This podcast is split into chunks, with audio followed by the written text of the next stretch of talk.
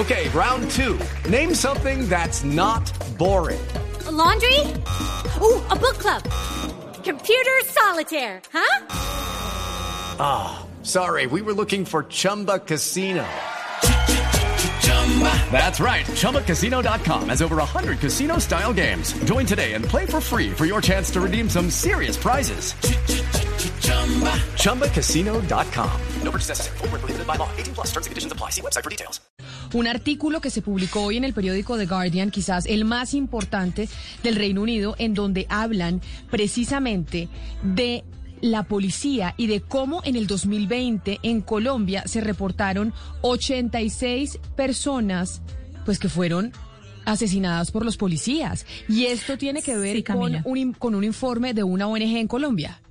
Sí, Camila, se trata de la ONG Temblores. Eh, este informe dice que la policía asesinó a 86 civiles el año pasado, 30 casos de violencia sexual, 7.992 de asalto y, pues hay unas eh, declaraciones bastante eh, fuertes de parte de Alejandro Lanz, que es el, director de Temblores, en cuanto a que esto no se trata solamente de manzanas podridas, Camila, sino que esto es más bien una arquitectura del Estado. Entonces ya no es una cosa de aquí de Colombia, ya el mundo sabe lo que está pasando acá con las autoridades. Es que precisamente por eso me sorprendió con ese artículo que se titula La policía colombiana ha matado a 86 personas en el 2020 según eh, revela un informe de la Fundación Temblores y por eso es que está Alejandro Lanz con nosotros en la línea. Alejandro, bienvenido a Mañanas Blue, gracias por atendernos. Bueno, muchísimas gracias por la invitación, Camila. Un saludo a ti y a toda la mesa. Este informe, ¿ustedes lo presentaron cuándo? ¿Cuándo se presenta este informe sobre la investigación que hacen desde Temblores sobre el maltrato y el abuso de la fuerza pública con la ciudadanía? Bueno, primero que todo, este es un informe titulado Bolillo, Dios y Patria, en donde nosotros analizamos desde el 2017 hasta el 2019, en este periodo de estos tres años, desde que entró en vigencia el código de policía, empezamos a analizar cómo se había comportado la violencia física, homicida y sexual por parte de miembros de la policía en Colombia y ver qué tanto la implementación de este nuevo código de policía había contribuido a reducir la violencia. Los datos que sacamos en The Guardian son datos actualizados del año pasado que alcanzamos a sacar esta semana, pero que no hacen parte del análisis que incluye Bolillo de Ocipato. Alejandro, pero cuando uno habla de 86 personas, digamos, eh, asesinadas por parte de la policía, pues es una cifra mayor, es una cifra que de pronto el país no conocía. ¿Qué está pasando en los procesos judiciales alrededor de estas 86, eh, pues alrededor de esos 86 asesinatos? Bueno, para aclarar un poco también de dónde provienen estas cifras, es importante eh, contarles cómo ha funcionado el procedimiento eh, de recolección de información por parte de temblores. Nosotros lo que hacemos es solicitar información al Estado, o sea, estas cifras son cifras que reposan en el Estado, en, eh, concretamente en medicina legal y en la Fiscalía General de la Nación, lo cual quiere decir que es el mismo Estado el que está en la capacidad de generar estos diagnósticos de, de que la violencia policial no es un problema de manzanas podridas, sino que hace parte de una estructura muy nociva del Estado colombiano y que los casos que eh, estamos viendo, según estos datos de medicina legal, que son 86 hechos de violencia homicida contra 82 hombres y 4 mujeres, son un problema que hace parte, digamos, de todo el problema de que la policía no tiene controles y no hay investigaciones certeras y no tienen unos jueces independientes que los juzguen. Entonces es como un círculo muy nocivo en donde los crímenes cometidos por la policía terminan siendo juzgados por la justicia penal militar, en donde la impunidad es muy alta. Es decir, eh, Alejandro, ustedes sacan estas cifras de las mismas autoridades judiciales, sea justicia penal o sea fiscalía, pero han avanzado en algo estos estos estos procesos o están quietos o en qué estado están, porque es que yo no he conocido casi ninguna sentencia más allá de, de unas imputaciones que se le están haciendo a unos policías por lo ocurrido el 9 de septiembre.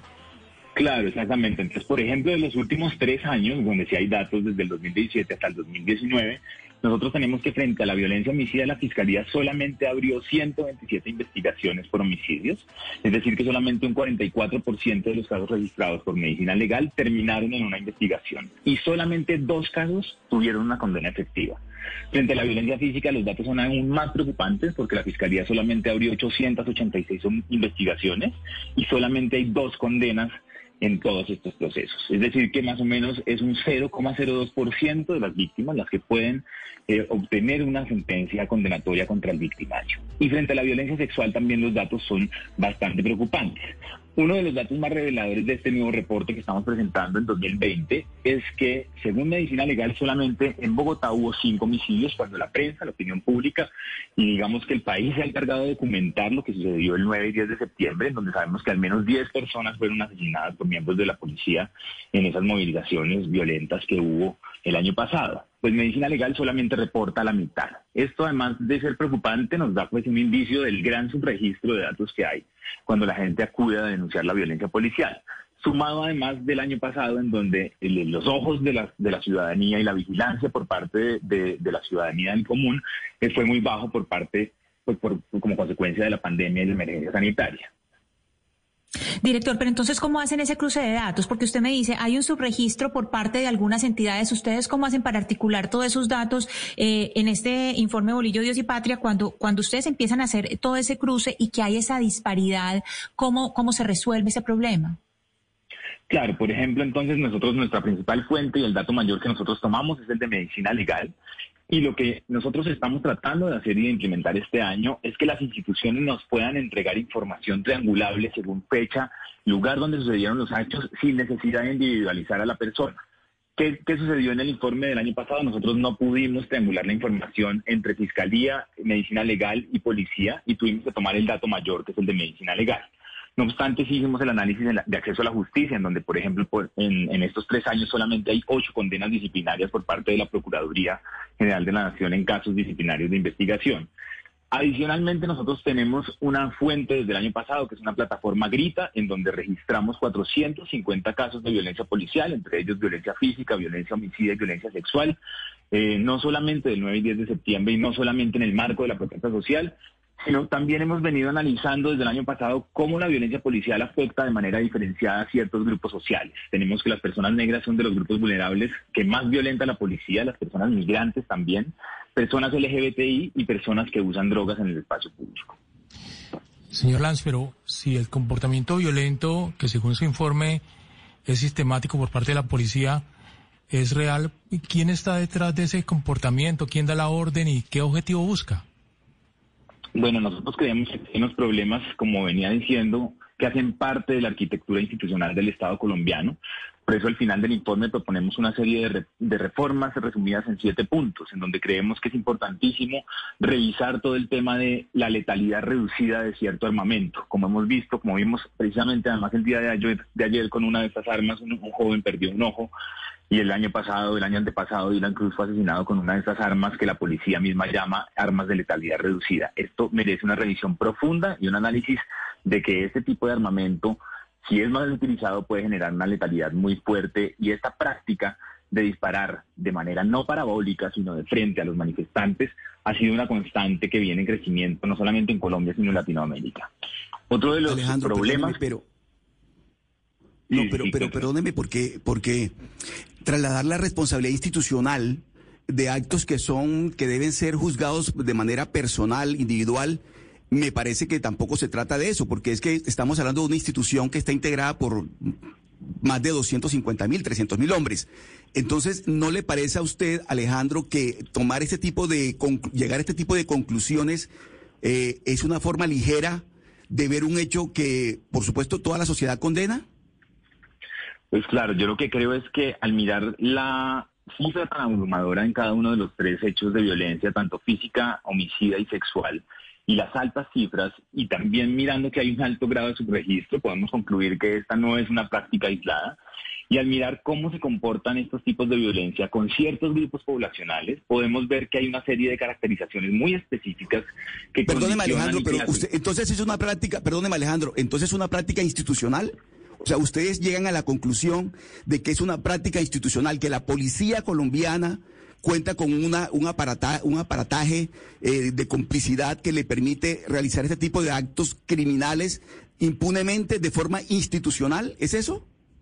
Sí, eso es lo que eso es lo que nosotros sustentamos y probamos en el informe, porque además existe todo un andamiaje al momento de juzgar estos crímenes. Hay unas directrices muy específicas de la Fiscalía General de la Nación precisamente con todos los casos del 9 de septiembre, de dirigir todos estos casos a la justicia penal militar. Y este es un problema muy grave porque la función constitucional de la policía es garantizar los derechos fundamentales de la ciudadanía en el espacio público y no excederse de las maneras como eh, se cometen estos abusos de violencia policial en las calles. Señor eh, Lanz, pero mire, cuando uno conoce estos informes, o por lo menos las autoridades, en este caso la fuerza pública, siempre el argumento para refutarlos en muchos casos es, bueno, lo que pasa es que aquí detrás de estas organizaciones no gubernamentales hay unos intereses y hay un financiamiento detrás. ¿Por qué no respondemos de una vez esa pregunta? Porque siempre es un caballo de batalla para demeritar los informes. A temblores, claro que sí. ¿quién lo financia? ¿Este informe surge de la necesidad de qué? Claro que sí, Camila. Mira, nosotros somos una organización que lleva tres años y medio trabajando acá en Colombia. Eh, desde el activismo yo personalmente he, sido crítico de la policía en los gobiernos de Gustavo Petro, de Enrique Peñalosa y de Claudia López, independientemente de lo político y de las acciones que cada uno de estos tres alcaldes han tenido en Bogotá. He criticado personalmente y desde la organización en donde ahorita he trabajado he hecho seguimiento a estos hechos de violencia y nuestra organización está financiada por diversas fuentes de cooperación internacional. Una de nuestras principales fuentes es Open Society Foundation. También tenemos una financiación eh, en este momento del grupo Luminate. Eh, también hemos trabajado eh, de la mano con la Fundación PESCOL, con la Fundación Peaceworks de Colombia.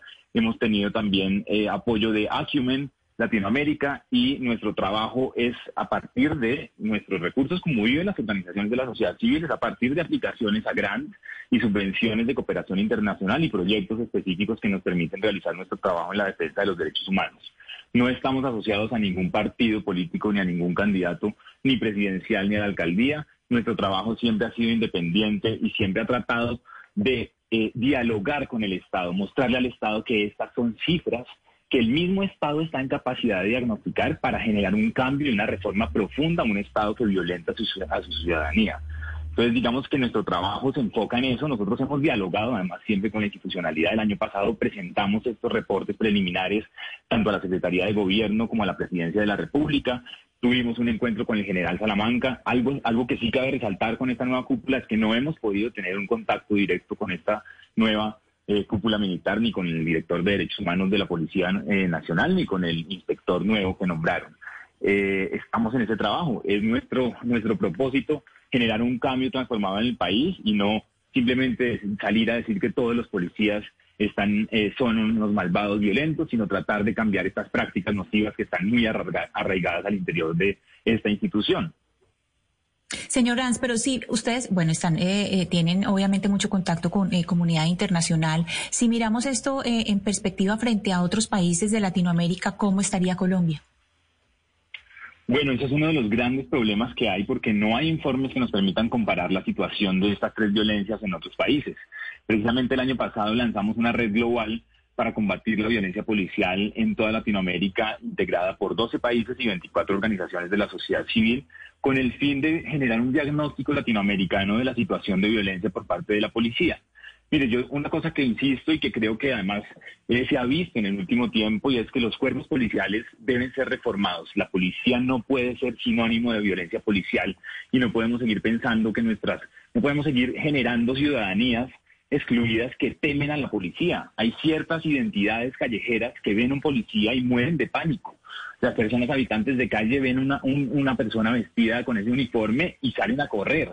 Las personas LGBTI jamás van a llamar a un policía cuando estén en un riesgo, cuando estén afrontando algún tipo de riesgo. Entonces, este tipo de cambios que nosotros estamos proponiendo de poblaciones históricamente discriminadas que temen de las policías, es una cosa que eh, hace parte del Estado colombiano y hace parte de estas deudas históricas de construir paz en el país y de cómo podemos contar con una policía, los grupos que hemos sido históricamente excluidos y discriminados por esta misma fuerza pública. Alejandro, eh, una de las promesas que hizo la alcaldesa Claudia López antes pues de, posicionarse como alcaldesa fue cambiar un poco el tratamiento que tiene la policía y el SMAT con los manifestantes y hacer una reforma y darle otra aproximación al problema. Sin embargo, pues lo que vimos el año pasado fue terrorífico y pues ayer justamente otra vez volvimos a ver al SMAT comportarse de una forma bastante reprochable. ¿Usted cree que es que esto va más allá de una voluntad política o es que la alcaldesa simplemente no ha querido reformar de verdad el SMAT y la policía? Valeria, yo lo que creo es que aquí hay también otro de los problemas que hacen parte de, la arquitectura institucional del Estado. Es poco lo que la alcaldesa puede hacer o ha sido poco lo que hemos podido conocer nosotros sobre lo que ese día sucedió. Nosotros tenemos conocimiento que ese día hubo tres cambios de mando de los coroneles que estaban al mando de esa operación en Bogotá. La alcaldesa manifestó varias veces y ha manifestado en público varias veces que dio órdenes de no disparar a la, a la, a la ciudadanía. Entonces aquí la situación es bastante preocupante porque la famosa frase de quién dio la orden eh, es muy preocupante saber o que, o que no le están haciendo caso a la autoridad eh, de la alcaldía eh, de, distrital o que simplemente hay una directriz muy fuerte por parte de las, de las, de las voluntades políticas de los alcaldes y gobernadores y, y, y del presidente de reprimir de esa manera la protesta social. Lo que pasó el año pasado, esa masacre que todos presenciamos, es, es uno de los episodios más eh, terribles de la violencia policial en Colombia y yo creo que hay que investigar y estamos haciendo lo propio para sacar un informe sobre lo que sucedió ese día eh, a mediados de año. Eh, porque hay muchas cosas por saber. Mire, por ejemplo, hay una relación muy específica entre todos los CAIs contra los que la ciudadanía arremetió violentamente y todos los comparendos interpuestos o por abuso de autoridad o por uso de drogas en esos CAIs en específico. Uno de, uno de los datos que nos contestó, mire, la misma policía el año pasado es que, por ejemplo, eh, los comparendos por agresión a la autoridad en, en 2019 estaban alrededor de los 200 mil. Y el año anterior, o sea, el 2020, en el marco de la pandemia, pasaron a ser un millón doscientos. Eso, ese, ese crecimiento absurdo y tan drástico de los comparendos por la agresión a la autoridad son la prueba de que la policía está utilizando las medidas correctivas del Código de Policía para sancionar a la ciudadanía porque tuvieron más poder en el marco de la pandemia. Ustedes mismos vieron cómo policías ahorcaron con rodillas a personas que tenían mal puesto un tapabocas. Esos casos se conocieron el año pasado. Mira, aquí lo que nosotros estamos proponiendo es una gran discusión nacional sobre cómo queremos un cuerpo de policía que no sea sinónimo de violencia. Señor Lanz, una última pregunta y es, ustedes publican este informe, hacen una investigación profunda financiada por diferentes organizaciones internacionales, cómo funcionan y se financian las ONG y los movimientos de la sociedad civil.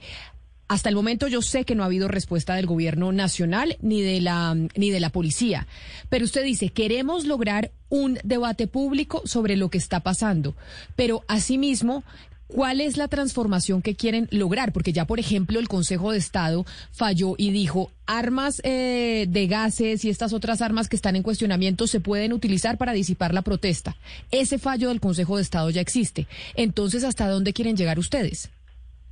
Bueno, nosotros estamos proponiendo siete puntos muy, muy concretos. Entre esos está la revisión de las armas de letalidad reducida. Eso creo que es importantísimo, llegar a un consenso nacional sobre que estas armas mal utilizadas pueden generar la muerte o pueden dañar la integridad y la vida de la persona que se está movilizando en el espacio público. El otro que ya es algo pues casi lógico es la prohibición absoluta de armas de fuego en, en la protesta social, que fue lo que nos llevó a la masacre del 9 de septiembre. Hay, una, hay, unos, hay unas cosas muy pequeñas que son como, por ejemplo, que los comparendos interpuestos por la policía cuenten con la firma de un tercero ciudadano, un vedor ciudadano que sea testigo civil de ese procedimiento.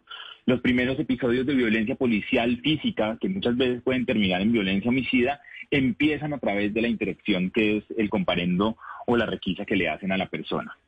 Y hay unos problemas sí ya muy graves asociados a la impunidad de estos crímenes y hacia los miedos de denunciar, y es que estos crímenes cometidos por policías deben ser juzgados por una justicia ordinaria. La justicia penal militar a lo largo de este tiempo no ha garantizado justicia a las víctimas de violencia policial por una sencilla razón y es que están siendo juzgados ellos mismos con su propia justicia en el entendido de que sus acciones son, se dan en el marco del desarrollo de su, de su trabajo. Y no podemos seguir entendiendo que el desarrollo del trabajo de un policía es violentar sexualmente a las mujeres, cascarle a la gente en la calle y terminar asesinando a 10 personas como terminó sucediendo el año pasado. Y otro problema muy estructural al interior de la policía es el tema de los incentivos y sistemas de cuotas y ascensos a cambio de comparendos. Esto es algo que se ha dicho muchísimo tiempo cómo funciona, pero no hay no está diagnosticado ni, ni hay la suficiente evidencia empírica para poder asegurarlo, pero se sabe a, grandes rasgos que sucede en las prácticas interiores de la policía. Y hay otro problema muy estructural y es que la policía, aparte del código, tiene una serie de directrices internas y toda una serie de circulares que eh, delimitan y especifican cómo es el comportamiento frente a, por ejemplo, el decomiso de drogas o frente a cualquier otro tema en específico. Esas circulares internas que dicen los comandantes de cada uno de las estaciones de policía cómo se deben comportar sus patrulleros son privadas y no podemos acceder a ellas. Y ahí es uno de los grandes problemas que debemos entender y saber, por tratar de develar cómo es que se están comportando los policías internamente con circulares internas que se alejan del Código Nacional de Policía, que es el que nosotros conocemos públicamente y que no nos quieren dar acceso a él. Entonces, eh, Sí, y ya para finalizar es como hacer una, un planteamiento de que el, de que, de como lo hicieron en otros países latinoamericanos donde lograron que la policía saliera del Ministerio de Defensa pues, y, realmente cumpliera con el deber constitucional de ser un cuerpo civil. Pues es Alejandro Lansco, director de la organización Temblores, que dio a conocer este informe sobre cómo en el 2020 dejaron 86 muertos por parte de abusos policiales, que además hoy recoge el periódico The Guardian en el Reino Unido y muestra entonces cómo ya internacionalmente se está conociendo pues una serie de abusos que ha cometido la policía en el país. Señor Lanz, mil gracias. Muchísimas gracias a ustedes, Camila, Valeria, de toda la mesa, por habernos eh, recibido y escuchado hoy sobre nuestro trabajo. Les estaremos invitando y contando sobre esta propuesta nacional de reforma de la policía. Y muchas gracias. With lucky landslots, you can get lucky just about anywhere. Dearly beloved, we are gathered here today to. Has anyone seen the bride and groom? Sorry, sorry, we're here. We were getting lucky in the limo and we lost track of time. No, Lucky Land Casino, with cash prizes that add up quicker than a guest registry. In that case, I pronounce you lucky. Play for free at LuckyLandSlots.com. Daily bonuses are waiting. No purchase necessary. Void where prohibited by law. 18 plus. Terms and conditions apply. See website for details.